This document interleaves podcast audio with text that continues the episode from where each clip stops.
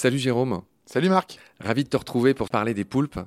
J'ai envie d'évoquer, sans doute pour moi, peut-être le plus beau documentaire que j'ai vu de ma vie. Je pèse mes mots, j'aime pas tous ces superlatifs, mais là je suis obligé de le dire, qui est sorti en 2020 qui s'appelle La sagesse de la pieuvre en français et My Octopus Teacher en anglais, qui raconte la relation entre un cinéaste animalier, je crois, qui s'appelle Craig Foster, en Afrique du Sud, qui va nager dans un herbier qui, à cette époque de sa vie, en dépression, etc., je sais pas si tu as vu ce, Mhm. ce doc extraordinaire, et qui, sur un an, sur une durée d'un an, apprivoise, devient copain avec un petit poulpe dans les eaux froides de l'Afrique du Sud, et qui, voilà, qui apprend à le connaître. Ce doc raconte ça, c'est quand même l'Oscar 2021 du meilleur doc.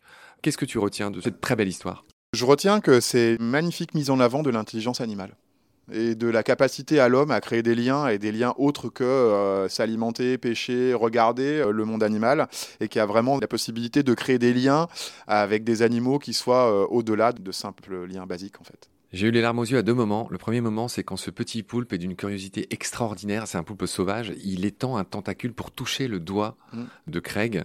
Moment euh, d'une poésie infinie. Et l'autre moment où je pleure, c'est quand il meurt, puisqu'il meurt euh, pas longtemps après, après une attaque de requin pyjama, le salaud. Tout à fait. ouais. La mort fait partie de la vie. Après, euh, on a un poulpe ici et nous, on a l'habitude de passer du temps avec lui. Il s'appelle comment? Il n'a pas de nom. Moi, je- j'essaye de ne pas donner de nom à mes animaux. Pourquoi? Ça me permet de limiter euh, l'affect euh, que je peux avoir. Ça fait plus de 20 ans que je suis ici et, euh, et comme je l'ai dit, la mort fait partie de la vie. Et si je peux limiter les, moments un peu tristes du départ de certains de mes animaux, je préfère me protéger un peu. Mais nous, notre poulpe, on l'a depuis maintenant euh, trois ans et on lui fait des jeux, on lui fait des casse-têtes. Ma soigneuse Gaëlle a l'habitude même d'aller le caresser, le voir. Et on a besoin de cette interaction qu'on va d'ailleurs pas du tout reproduire avec le reste des animaux, parce qu'on a, on va éviter d'avoir cette interaction humaine, mais avec le poulpe, c'est très important de l'avoir parce qu'il est très intelligent.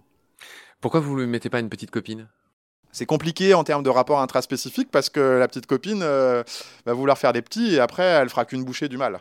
Donc, euh, dans le cycle de vie des poulpes, la, la raison pour laquelle ils meurent, c'est que quand ils se reproduisent, la femelle va tuer le mâle, généralement, et euh, ensuite, elle va se laisser mourir de faim le temps de garder les œufs. C'est pour ça que leur cycle de vie est vraiment très particulier. Marjorie nous avait dit que certains savants pensent que si les poulpes euh, avaient la faculté de survivre à leur descendance, aujourd'hui, ce serait eux l'espèce dominante sur la Terre, vu leur intelligence. J'ai lu en effet cet article. Le truc essentiel qu'il faut dire, c'est que ces animaux sont d'une intelligence prodigieuse, alors même qu'ils vivent très peu de temps et qu'ils n'ont pas la capacité d'enseigner des choses à leur descendance. C'est plus de 500 millions de neurones en fait. Euh, donc on a vraiment des connexions euh, neuronales qui sont euh, absolument incroyables par rapport à des niveaux d'évolution dans la classification identique. Je le rappelle, c'est un invertébré. On a tendance à partir du principe que l'homme est le plus intelligent et qu'en dessous c'est les vertébrés et ainsi de suite. C'est pas du tout le cas. Ouais, c'est un mollusque qui n'a pas un QI d'huître. Pas du tout. Très bien. Je voulais juste mentionner pour finir un autre doc euh, qui est très émouvant, qui est magnifique. C'est euh, My Octopus at Home, qui est un documentaire états-unien. Et là, pour le coup, euh, c'est un chercheur qui invite dans un aquarium un poulpe chez lui et pareil, qui, qui démontre, qui l'observe et qui démontre son extraordinaire intelligence. Tu voulais ajouter quelque chose? J'aime bien finir par une un petit point de préservation de la biodiversité. On sait que le poulpe est au menu de beaucoup de restaurants depuis quelques années. Il est vraiment devenu à la mode dans les restaurants européens.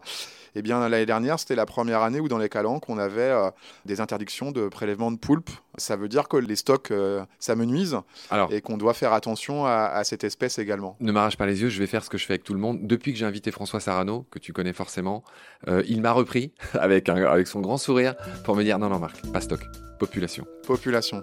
Il n'y a que les industriels et les pêcheurs, enfin certains en tout cas, qui, qui- voilà, c'est vrai que c'est horrible de dire stock, C'est ma déviance d'aquaculteur, je pense.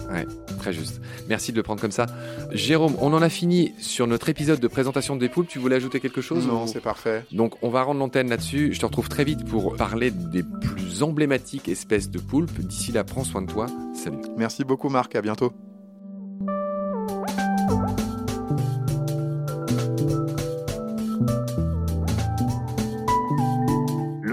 C'est la vie. C'est-à-dire que notre vie est intimement liée à la vie de l'océan. Voilà, c'est ça, pour moi, la seule chose qui compte. Tout le reste est secondaire, tirer du pétrole, des trucs. Pourquoi faire? Pour augmenter de 5% la production Rigolade